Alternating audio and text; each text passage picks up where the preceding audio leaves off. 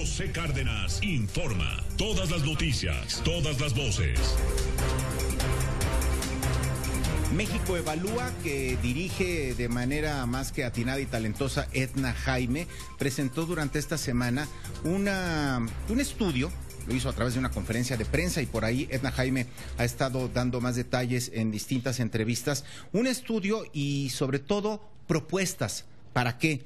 Para que las llamadas de auxilio de denuncia al 911 y los reportes policiales ayuden a mejorar la estadística criminal que actualmente no se tiene o que la que se tiene pues es digamos un insumo muy deficiente y que sirve como base pues para medir y a partir de eso atacar el problema Vaya problema, vaya fenómeno el de la violencia, la inseguridad en nuestro país. Edna, te saludo con mucho gusto. Gracias como siempre por tu buena disposición para con la audiencia de Grupo Fórmula y los televidentes, por supuesto. Edna, ¿cómo estás?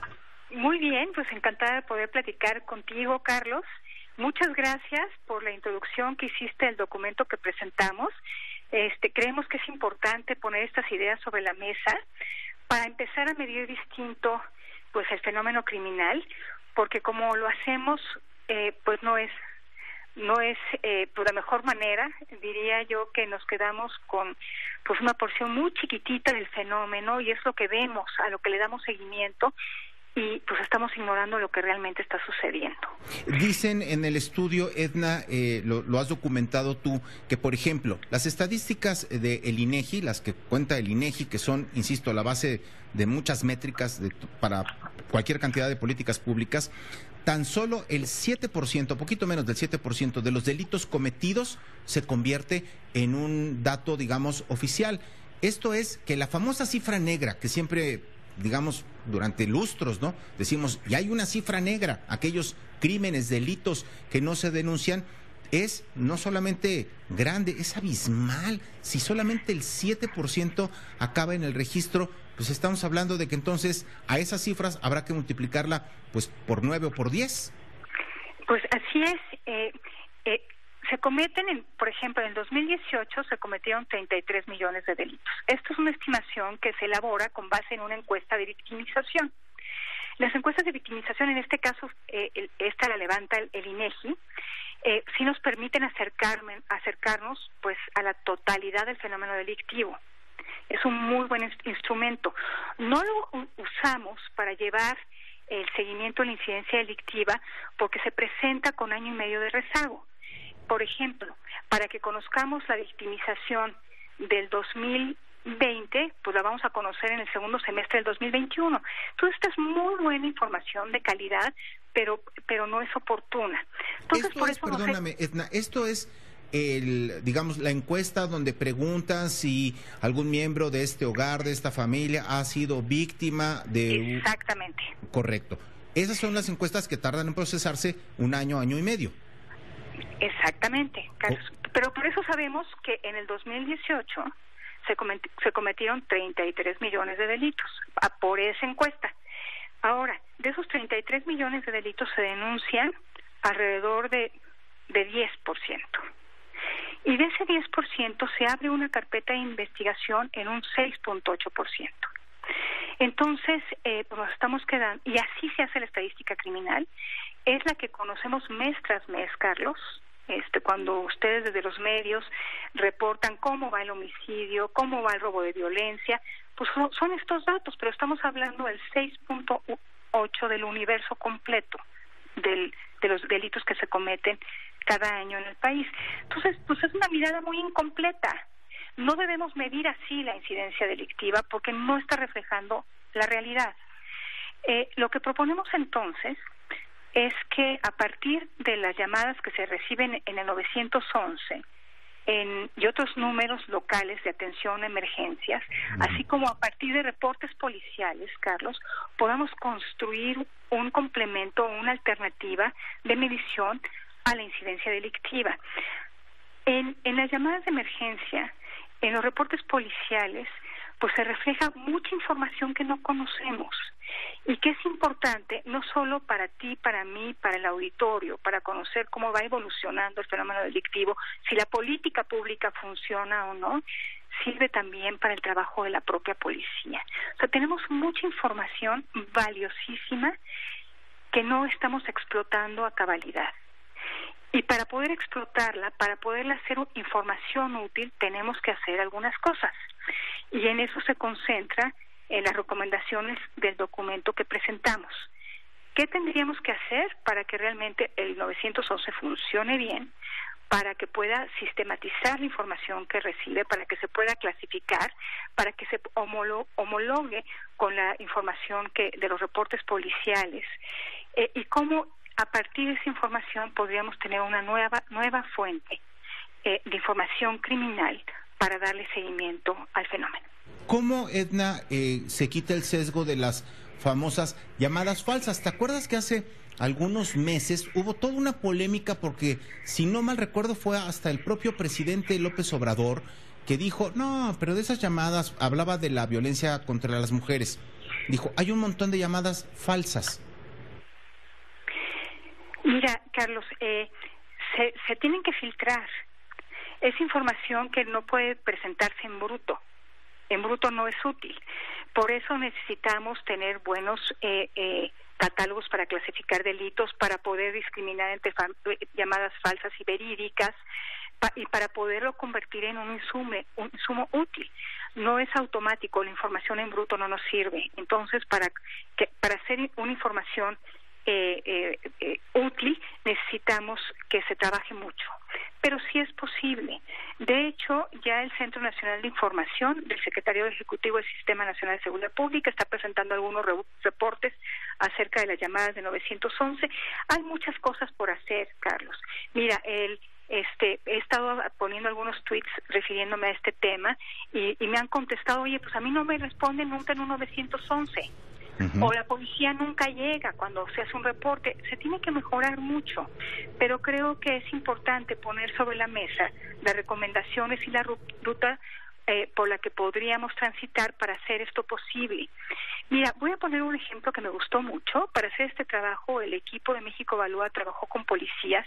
Trabajamos muy de cerca con la policía de Nesa, de, la de Guadalajara, la de Zapopan, la de Tlaquepaque.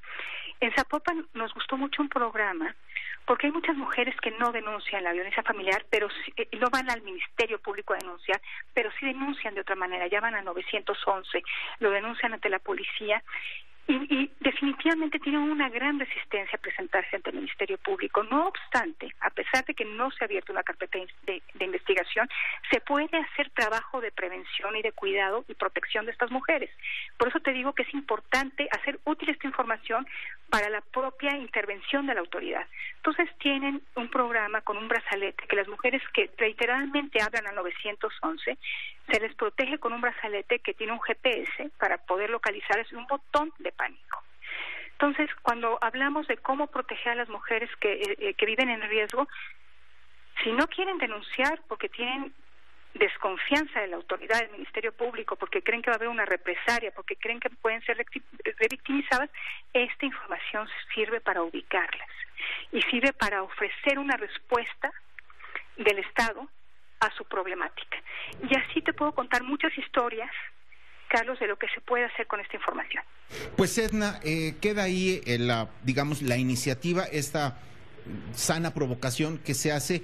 Esto también me imagino, Edna, ya para finalizar, están ustedes desde México Evalúa y tú muy conscientes que quizá no es de lo más sexy para la autoridad porque sería como un reconocer que las cosas no solamente están mal, sino que están peor. Pues hablar de la verdadera dimensión del problema.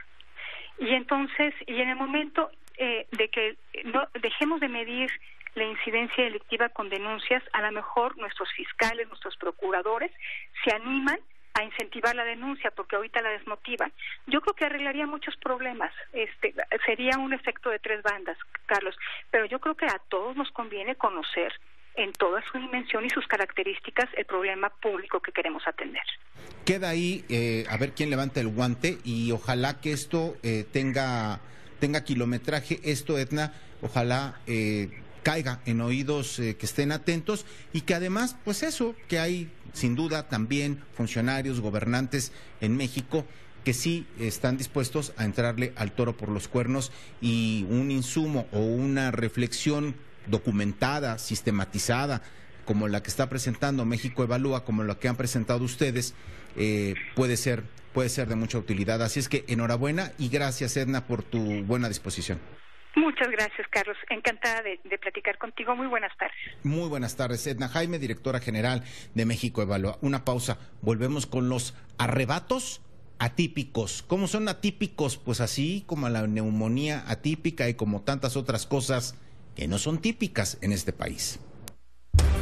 Comunícate con nosotros al 5551 66 3403 y al 800 800 0103 desde el resto del país.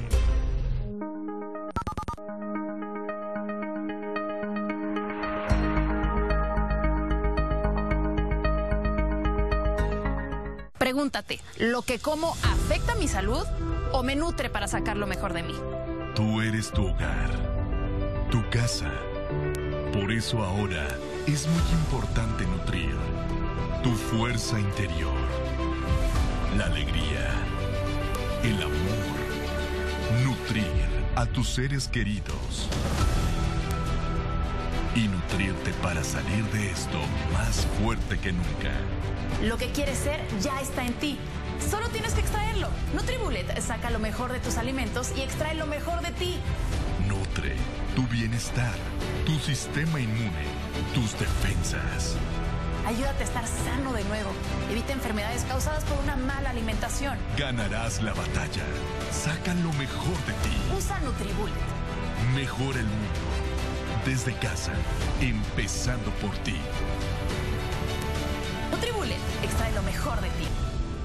Llama ahora mismo y consigue tu NutriBullet a un bajísimo precio especial que no vas a creer. Con tu compra te vamos a mandar totalmente gratis los aditamentos del sistema completo. Como oferta exclusiva de televisión, también te vamos a regalar un libro con las mejores combinaciones para que prepares bebidas deliciosas, sanas y nutritivas. También te enviaremos un plan de nutrición que incluye un plan de alimentación de 7 días para ayudarte a mejorar tu salud y tu figura, un plan para desintoxicarte en 3 días y un plan para darte energía por 21 días. Este plan con valor de mil pesos es mi regalo para ti. Si eres de las primeras 100 personas en ordenar, te enviaremos un segundo NutriBullet a un precio tan bajo que no lo vas a creer. Y para que te decidas, si llamas ahora y haces tu orden con tarjeta, te vamos a mandar otro regalo sorpresa con valor de mil pesos. De esta increíble sorpresa, solo tendrás que pagar un pequeñísimo gasto de envío. No esperes más, porque esta oferta es exclusiva de televisión.